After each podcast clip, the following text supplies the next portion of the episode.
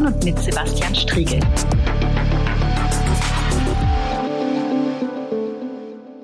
Herzlich willkommen zurück bei der großen Anfrage. Vor zwei Wochen haben wir mit Tuja Wiegert über den Prozess am Oberlandesgericht in Naumburg gesprochen gegen den Attentäter von Halle. Heute wollen wir uns der Frage widmen, wie ist der Stand der politischen Aufarbeitung? Was passiert im Landtag von Sachsen-Anhalt, im 19. Parlamentarischen Untersuchungsausschuss? Wie äh, wird dort auf den Polizeieinsatz vom 9. Oktober 2019 geschaut? Und ich darf noch einmal herzlich begrüßen Tuja Wiegert und ich freue mich auf ein Gespräch zur politischen Aufarbeitung des Anschlags von Halle im Landtag von Sachsen-Anhalt. Mich würde interessieren, weil du ja auch ähm, den Untersuchungsausschuss zu diesem Attentat und dem Tathergang leitest ähm, inwieweit ihr in dem Untersuchungsausschuss auch diese Hintergründe der Tat thematisiert. Oder geht es bei euch primär um quasi den Tattag und den Tatverlauf selbst? Oder geht es auch um diese Fragen von ähm, was steckt dahinter an Umfeld, an Radikalisierungsgeschichte, solche Dinge, die eben auch im Prozess eine große Rolle spielen. Hm. Also der Untersuchungsausschuss läuft ja jetzt äh, auch schon eine geraume Weile. Er nähert sich auch seinem Ende. Wir werden die Beweisaufnahme Ende Januar abschließen äh, auf Seiten des Untersuchungsausschusses und der Untersuchungsauftrag, den wir da haben, den uns der Landtag gegeben hat, der ist ja relativ begrenzt. Äh, das macht es ein bisschen schwierig. Äh, ich hätte ein großes Interesse daran, auch auf solche Fragen zum Beispiel von Radikalisierung zu schauen und äh, zu gucken, was bedeutet das und was muss zum Beispiel auch im Präventionsbereich verändert werden. Wir haben aber die Herausforderung, dass wir uns sozusagen nur den exekutiven äh, Teilen und dann auch nur denjenigen widmen können, die das Land betreffen. Das heißt, wir schauen auf den Polizeieinsatz am 9. Oktober 2019. Und zwar nur bis dahin, wo die Ermittlungstätigkeit durch den Generalbundesanwalt anfängt. Also ab da ist unser Untersuchungsauftrag äh, beendet, äh, weil das dann jedenfalls nicht auf Landesebene mehr geklärt werden kann. Wir schauen auf die Schutzmaßnahmen, die es für jüdische Einrichtungen im Vorfeld des 9. Oktober 2019 gegeben hat und wie es gegebenenfalls auch Anpassungen danach gab. Aber wir schauen nicht äh, und können nicht schauen auf zum Beispiel Bereiche, die die eigentlichen strafrechtlichen Ermittlungen betreffen weil durch den Generalbundesanwalt geführt oder auf Dinge, die den Täter äh, jetzt irgendwo im Fokus haben. Das ist ein bisschen misslich, aber da ist dieses Instrument Untersuchungsausschuss einfach äh, begrenzt, beschränkt. Äh, nichtsdestotrotz fand ich es als Vorsitzender sehr wichtig äh, und konnte auch die äh, Kolleginnen und Kollegen in den Koalitionsfraktionen davon überzeugen, dass wir uns eben nicht nur mit den Einsätzen von Polizei aus Perspektive der Verwaltung beschäftigen und darauf schauen, wie hat Polizei das für sich nach äh, besprochen, welche Rückschlüsse, welche Schlussfolgerungen werden da gezogen, sondern stärker auch zu gucken, äh, wie ist das empfunden worden, was als Polizeieinsatz am 9. Oktober 2019 in Halle passiert ist, äh, auch bei den Betroffenen. Es gab ja, das ist glaube ich ja im Prozess auch sehr deutlich geworden, ziemlich massive Kritik daran, wie auch Betroffene am 9. Oktober im äh, Nachgang äh, zu dem unmittelbaren Einschlagsgeschehen durch die Polizei behandelt worden sind und äh, ich fand es wichtig, auch diesen Aspekt wirklich vollumfänglich zu klären und da eben nicht äh, nur auf eine Aktenlage zu schauen, wo Polizei darstellt, was sie an dem Tag alles gemacht hat, äh, sondern eben halt auch ähm, die Betroffenen in den Blick äh, zu bringen. Aber habt ihr die dann auch selbst eingeladen? Also waren dann äh, quasi Überlebende auch im Untersuchungsausschuss oder wie habt ihr versucht, diese Perspektive auch ähm, da reinzuholen? Zunächst mal haben wir dafür gesorgt, dass wir bei Gericht auch als Prozessbeobachter auftreten konnten als Ausschuss. Äh, das hat uns die Vorsitzende Richterin dankenswerterweise ermöglicht. Äh, insofern saß auch jedenfalls an einer ganzen Reihe von Verhandlungstagen immer auch ein Vertreter, eine Vertreterin aus dem Ausschuss im Gericht. Und ich finde es wichtig, dass das passiert ist, dass es da diesen Respekt auch zwischen den gewaltengeteilten, unterschiedlichen staatlichen Gewalten gab, sich gegenseitig äh, also auch ein Mithören, ein Miterleben zu ermöglichen ermöglichen. Das war ein äh, Aspekt. Wir haben also Erkenntnisse direkt aus dem Prozess mit in die Untersuchung des Ausschusses hineinnehmen können. Ein zweiter Aspekt ist, dass wir jetzt nach Schluss der Beweisaufnahme bei Gericht auch Zugriff auf alle Prozessakten haben werden. Äh, auch dafür bin ich äh, sehr dankbar, dass wir jetzt äh, tatsächlich auch einen Aktenbestand übernehmen können für den Landtag und da nochmal unsere eigenen bisherigen Sichtweisen ergänzen können. Und zu Ende Dezember, also konkret äh, am 23.12., wird es so sein, dass auch Betroffene, die zu dem Zeitpunkt des Anschlags in der Synagoge waren und die danach äh, Betroffene auch im Polizeieinsatz waren, äh, dass wir die dann dort auch im äh, Untersuchungsausschuss hören können. Und ich bin sehr froh, dass dort Menschen bereit sind, diese Perspektive auch bei uns einzubringen, äh, weil ich es für unglaublich wichtig halte, äh, dass die auch unmittelbar gehört werden und nicht nur äh, aus den Akten erkennbar ist, was Sie gesagt haben, sondern dass sie den Verantwortlichen in Sachsen-Anhalt, denjenigen, die politisch Verantwortung tragen, auch ihre unmittelbaren Erfahrungen schildern können.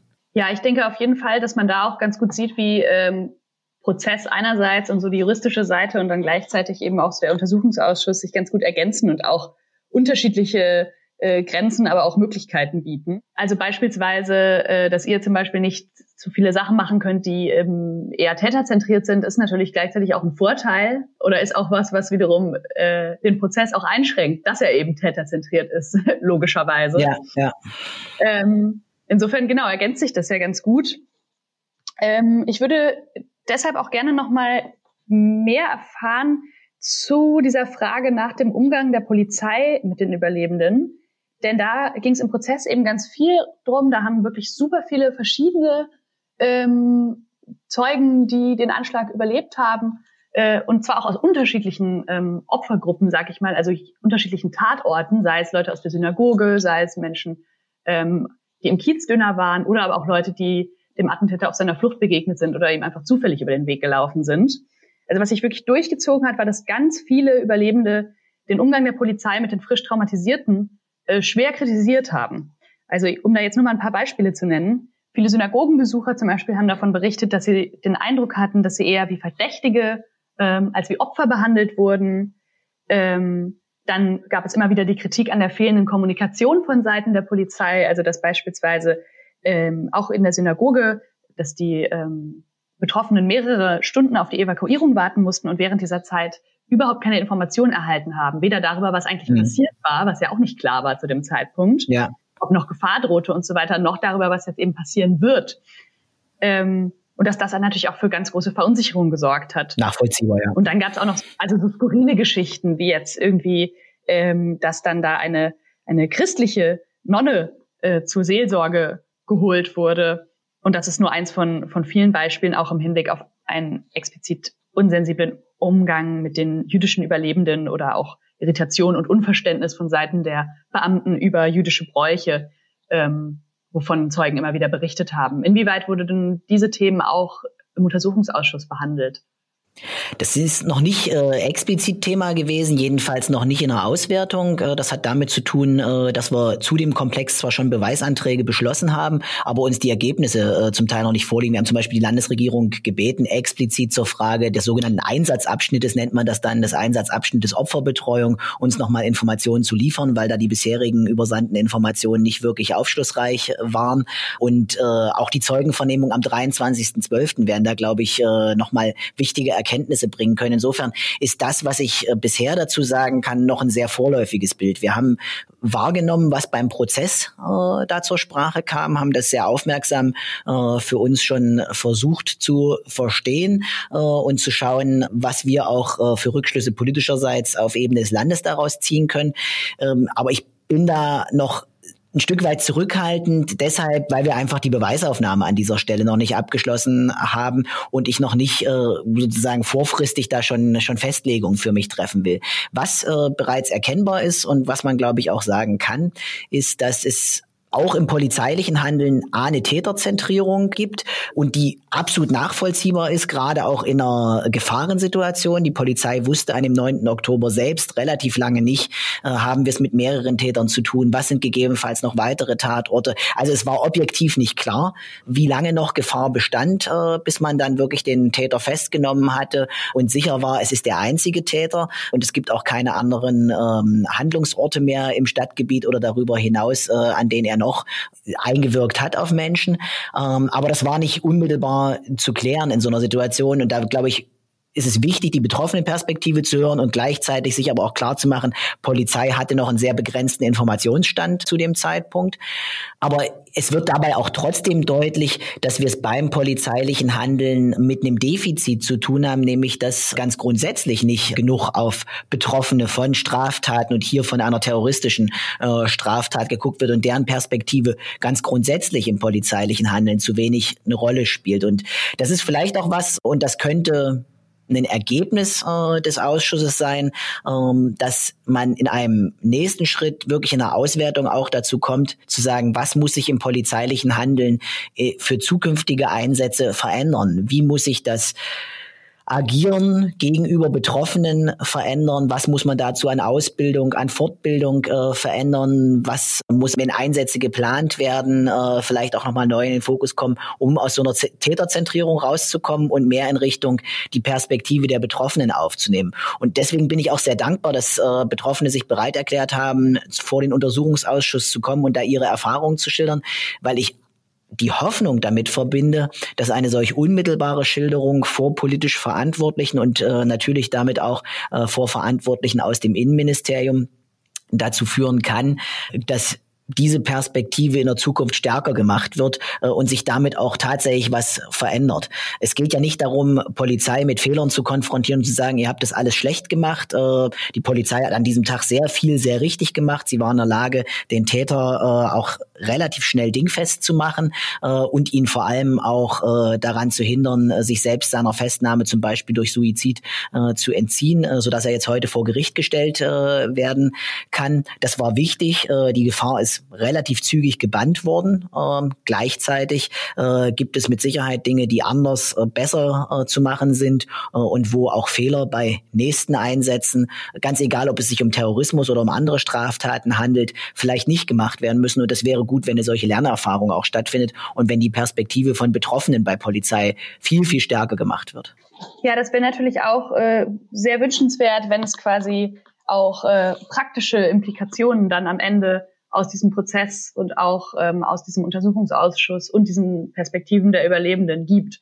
Wenn das nicht nur als Zeichen verhallt, sondern da dann tatsächlich auch sich vielleicht was verändert, ähm, da sieht man dann ja auch mal wieder, was das dann doch auch für eine für eine Bedeutung hat, so ein, äh, auch so ein Strafprozess nochmal über das Juristische hinaus. Ja, also das, das ist jedenfalls das, was ich als Vorsitzender für den Untersuchungsausschuss gewährleisten will. Ähm, ich gehe davon aus, dass auch die Ergebnisse des Strafprozesses im politischen Raum äh, wahrgenommen werden. Und mein Eindruck ist aus den Gesprächen, die ich mit Polizeiführung in Halle in der Vergangenheit geführt habe, aus den Gesprächen, die ich mit Verantwortlichen im Innenministerium führe, äh, dass es da auch einen Raum für gibt. Ähm, der muss immer wieder neu erkämpft werden, dieser Raum für Veränderung. Ähm, das ist nichts, was von alleine geschieht. Und äh, das ist auch nichts, was äh, ein Selbstläufer ist im Sinne von, das ist einmal dann besprochen und beschlossen und äh, fortan passiert ist. Aber mein Eindruck ist, jetzt ist ein Fenster auch da. Es kann über diesen Einsatzverlauf geredet werden. Er kann kritisch reflektiert werden. Man kann Lernerfahrungen daraus ableiten. Ähm, und es geht darum, diese Lernerfahrung dann auch äh, in das Handeln von Polizei zu integrieren über die vielfältigen Kanäle, die es da gibt. Äh, und ich würde mir zum Beispiel wünschen, dass die Betroffenen äh, in der Zukunft vielleicht auch Gelegenheit haben, unmittelbar mal vor Polizeischülerinnen und Polizeischülern ihre Erlebnisse zu schildern, sodass da eine Erfahrung äh, hinterlegt wird. Mir würde ähm, es am Herzen liegen, äh, dass man es schafft, ganz grundsätzlich in den Einsatzleitlinien Dinge zu verändern, die nicht nur taktisch-strategischer Natur sind, sondern die wirklich einen anderen Fokus liefern, äh, damit an einem solchen Tag, wenn ein solches schlimmes Unglück, äh, wenn ein solche, eine solche schlimme Tat geschieht, von Anfang an die Perspektive von Betroffenen mitgedacht wird und nicht nur auf Gefahrenabwehr geguckt wird, die richtig ist, die notwendig ist und äh, an der es auch keine Abstriche geben äh, darf. Und wo ich es auch wichtig finde, das ist natürlich ein unmittelbares polizeiliches Handeln, klar. Äh, aber von Anfang an auch mitzudenken und da, wo das nicht selbst möglich ist, durch polizeiliches Handeln, von vornherein den Gedanken auch an, wer kann uns passenderweise äh, helfen. Ähm, und das mag in einem Fall vielleicht auch mal äh, jemand aus christlicher Seelsorge sein, aber für andere betroffenen Gruppen äh, braucht es vielleicht auch andere Unterstützung, zum Beispiel muslimische, zum Beispiel jüdische Seelsorgerinnen und Seelsorger, die dann in so einer Situation auch schon äh, bei der Polizei bekannt sein sollten und auf die man dann zurückgreifen kann. Ähm, genau, ich denke auch, dass dieses Thema ähm, Umgang der Polizei bei also dieser spezifischen, aber natürlich auch allgemein äh, solchen Straftaten äh, direkt nach der Tat mit den Betroffenen ist das eine, was eben ein ganz großes Thema war. Ähm, was ich aber auch nochmal ansprechen wollen würde, was, ähm, glaube ich, aber vermutlich außerhalb des Bereiches eures Untersuchungsausschusses liegt, ähm, ist dann das wiederum die Arbeit der Polizei ein ganzes Stück nach der Tat in den Ermittlungen. Ich nehme an, das gilt dann schon äh, nicht mehr als äh, der Bereich dieser Untersuchung, wenn das nur bis zu dem Zeitpunkt äh, geht, wo die Generalbundesanwaltschaft übernommen hat. Korrekt. Also wir, wir haben tatsächlich mit dem Ermittlungshandeln äh, nur in einem ganz kurzen Abschnitt zu tun. Das ist der Abschnitt äh, bis zur Übernahme der Angelegenheit durch den Generalbundesanwalt. Das ist ja noch im Verlauf des 9. Oktober äh, passiert. Insofern liegen uns auch wirklich nur Unterlagen vor zu den ersten wenigen Augenblicken, äh, wo polizeiliches Handeln noch ausschließlich auf der Landesebene war. In dem Moment, wo der GBA da rein ist, äh, ist das für uns äh, leider gesperrt. Da wäre dann der Deutsche Bundestag mhm. zuständig. Was mich aber nicht daran hindert, zu diesen Punkten auch, glaube ich, ein Stück weit eine Meinung entwickelt zu haben in den letzten Wochen und Monaten seit dem Anschlag. Äh, und auch ich als Prozessbeobachter sehe da ein großes Defizit. Also mir ist nicht klar, warum zum Beispiel die Online-Aktivitäten nicht tiefer in den Blick genommen wurden. Es gab ja da auch äh, zum Beispiel den Versuch, Inhalte auf entsprechenden Servern zu beschlagnahmen. Das ist aber zum Zeitpunkt passiert, als dort längst Dinge gelöscht waren. Und äh, das ist für mich unverständlich, genau wie ich es unverständlich finde, dass eine Beamtin, äh, und das ist gar kein Vorwurf an die konkret handelnde Beamtin, eher an diejenigen, die Verantwortung tragen und sie dafür eingeteilt haben, äh, die für Recherche bestimmter Musik zuständig war, da überhaupt keine tiefergehenden Erkenntnisse von sich aus mitgebracht hat äh, zu diesen, also zu, zu Musik und ihrem auch Symbolgehalt, wenn es um äh, äh, rechtsextreme Terrortaten geht. Also da scheint mir eine Notwendigkeit bei den Sicherheitsbehörden insgesamt und besonders beim BKA äh, zu sein, äh, sich an dieser Stelle mehr Expertise zusammenzusuchen. Äh, Cem Özdemir, der ja auch ein paar Mal beim Prozess dabei war, hat es äh, auf den kurzen Satz äh, gebracht. Als er im Gerichtssaal saß, hatte er das Gefühl, den, dem BKA, den Beamten dort beim Lernen zusehen zu können und dem Rechtsstaat beim Lernen zusehen zu können. Ich meine, ich bin ja froh, dass dieses Lernen überhaupt stattfindet, aber mein Anspruch an äh, staatliche Behörden, an Polizei wäre ein anderer, äh, sich mit rechten Terror, sich mit äh, politisch äh, rechtsmotivierter Kriminalität Kriminalität, mit Hassverbrechen, mit Rassismus, mit Antisemitismus äh, nicht erst dann auseinanderzusetzen, wenn etwas passiert ist, sondern dazu ein inhärentes Wissen in der Organisation zu haben, das man dann auch abrufen kann. Ja, das sehe ich auf jeden Fall ganz ähnlich und das hat sich eben auch immer wieder im Prozess gezeigt. Also einerseits so eine gewisse Schlafmützigkeit äh, auf Seiten der Ermittlungsbeamten äh, im Hinblick darauf, wie schnell und äh, forsch manche Dinge passiert sind oder eben nicht passiert sind, gerade im Hinblick auf die Online-Ermittlungen.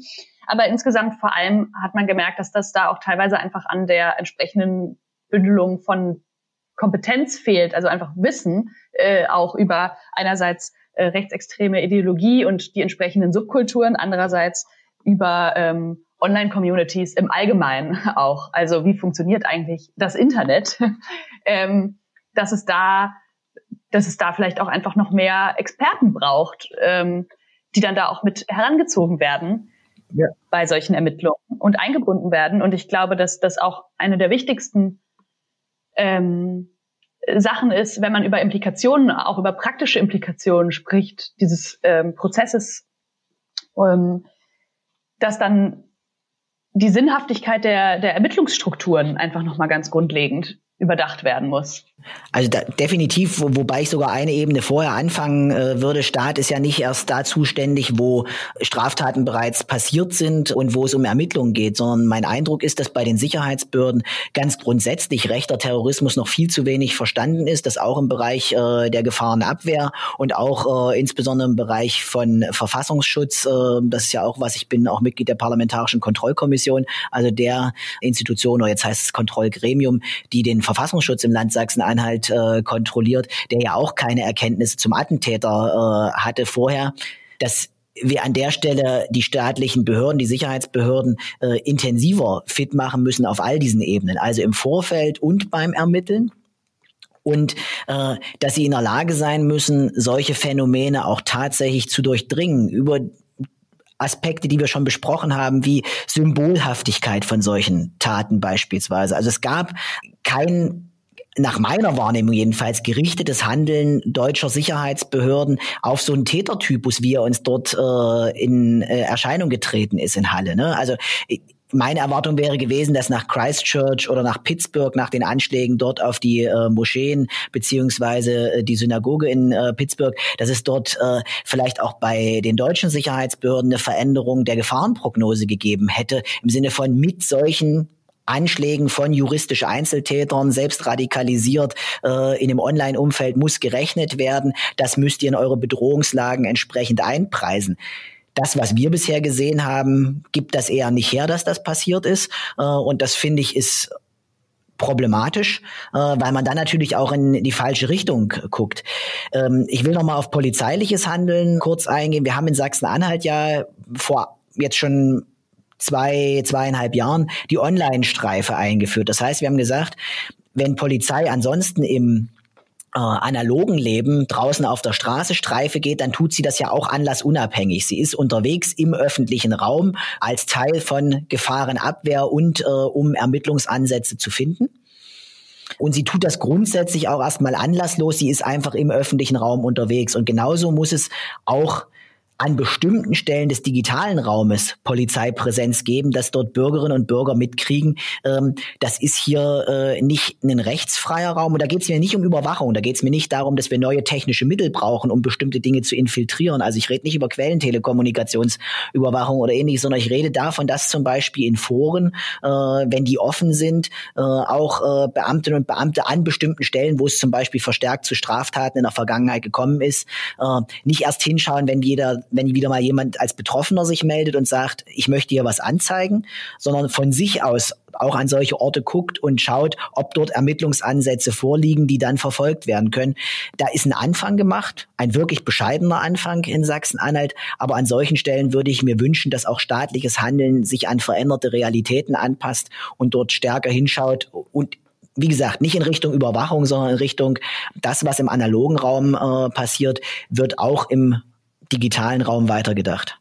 Ja, und ähm, gleichzeitig würde ich aber natürlich auch noch mal darauf hinweisen wollen, dass es natürlich sehr wichtig ist, da auch die staatliche Exekutive mit mehr Kompetenzen, auch Fachkompetenzen auszustatten und über neue ähm, Ermittlungsmöglichkeiten äh, nachzudenken. Gleichzeitig ähm, hat natürlich staatliches Handeln sowohl von Exekutive als auch von Judikative irgendwie seine Grenzen im Hinblick auf ähm, auch die zukünftige Verhinderung von solchen Taten. Und dass man natürlich nie vergessen darf, dass ähm, auch wenn der Attentäter jetzt für immer hinter Gittern sitzt und ähm, Polizeistrukturen tatsächlich verbessert werden, dass damit die Probleme von Antisemitismus, Rassismus und Rechtsextremismus natürlich nicht aus der Welt sind im Hinblick darauf, ähm, wie sie, wie sich diese ideologischen Fragmente ähm, in den Köpfen befinden und äh, damit auch immer wieder an ganz langen Traditionslinien in dieser Gesellschaft auch anknüpfen. Mhm. Mhm. Und das ist natürlich eine Herausforderung, die auch noch über ähm, konkrete staatliche Maßnahmen hinausgeht. Ja, und die auch ja nur äh, dann erfolgreich äh, bekämpft werden kann, wenn klar ist, staatliches Handeln äh, kann zivilgesellschaftliches ja nicht ersetzen. Staat hat bestimmte Aufgaben und ich erwarte effiziente Strafverfolgung und auch effiziente Gefahrenabwehr von, vom Staat. Aber äh, ein Staat kann nicht für Demokratisierung sorgen, ein Staat kann nicht dafür sorgen, dass humanistische Grundwerte hochgehalten werden. Das ist nichts, was, was ein Staat äh, nur und ausschließlich absichern kann. Insofern finde ich es auch wichtig, diese Interaktion zwischen staatlichen Behörden und Zivilgesellschaft Zivilgesellschaft äh, zu verbessern, weil da ist viel von dieser Expertise vorhanden, die wir in staatlichen Institutionen dann auch brauchen, um solche Phänomene zu verstehen. Also ich wünsche mir, dass ein BKA, dass ein LKA, dass Polizei, dass Staatsanwaltschaften auch viel intensiver die Kompetenzen nutzen, äh, die bei Zivilgesellschaft vorhanden sind. Äh, wir haben das ja im Prozess kurz äh, aufscheinen gesehen, sowohl bei der äh, Sachverständigeneinvernahme von Matthias Quent als auch von, äh, ich glaube, heißt sie Caroline Schwarz, ja, die äh, ja auch diese Phänomene für das Gericht nochmal versucht hat aufzuarbeiten. Äh, also da würde ich mir auch eine institutionellere Zusammenarbeit zwischen Staat und Zivilgesellschaft wünschen und das ist vielleicht das Allerwichtigste. Ich wünsche mir, dass wir als Gesellschaft und als diejenigen, die in Politik äh, auch tätig sind und damit äh, auch Voraussetzungen schaffen können, durch Förderung zum Beispiel, dass wir das Thema Stärkung von Zivilgesellschaft, Stärkung von demokratischen äh, Akteurinnen und Akteuren, um gegen Antisemitismus und Rassismus aktiv zu werden, dass wir das ähm, mit einem viel stärkeren Fokus versehen und auch mit stärkeren Ressourcen und als Daueraufgabe verstanden wissen. Also mir wäre es zum Beispiel auch wichtig, dass wir endlich ein Demokratiefördergesetz auf Bundesebene bekommen, damit die Demokratieprojekte dauerhaft gesichert sind und damit gesichert ist, dass dort auch Arbeit gegen Antisemitismus, gegen Rassismus passieren kann. Nicht nur dann, wenn es mal wieder irgendwo gekracht hat äh, und wenn es eine offensichtliche Notwendigkeit gibt, sondern tatsächlich als staatliche Daueraufgabe. Und vielleicht ist das auch ein gutes Schlusswort für diesen Podcast. Und insofern darf ich dir, Tuja, ganz herzlich danken für deine Zeit, dass du dich bereit gefunden hast, dass du uns hier Eindrücke aus dem Prozess geschildert hast und wir darüber sprechen konnten, wie sich Prozess und wie sich Arbeit des Untersuchungsausschusses verbinden und auch ein paar Perspektiven haben aufmachen können. Dankeschön. Ja, vielen Dank für die Einladung. Und ähm, ich würde auch natürlich gerne nochmal darauf hinweisen, dass wir uns freuen, wenn ähm, mehr Menschen auch das Angebot wahrnehmen und die Berichte ähm, sich ansehen, die wir über diesen Prozess schreiben, eben weil es auch einfach so wahnsinnig wichtig ist, äh, was da eigentlich passiert. Und da kann man auf unserer Website auf demok.de slash Halle ähm, nachsehen und bekommt die ganzen Infos zu den einzelnen Verhandlungstagen. Vielen herzlichen Dank dir. Die große Anfrage. Podcast von und mit Sebastian Striegel.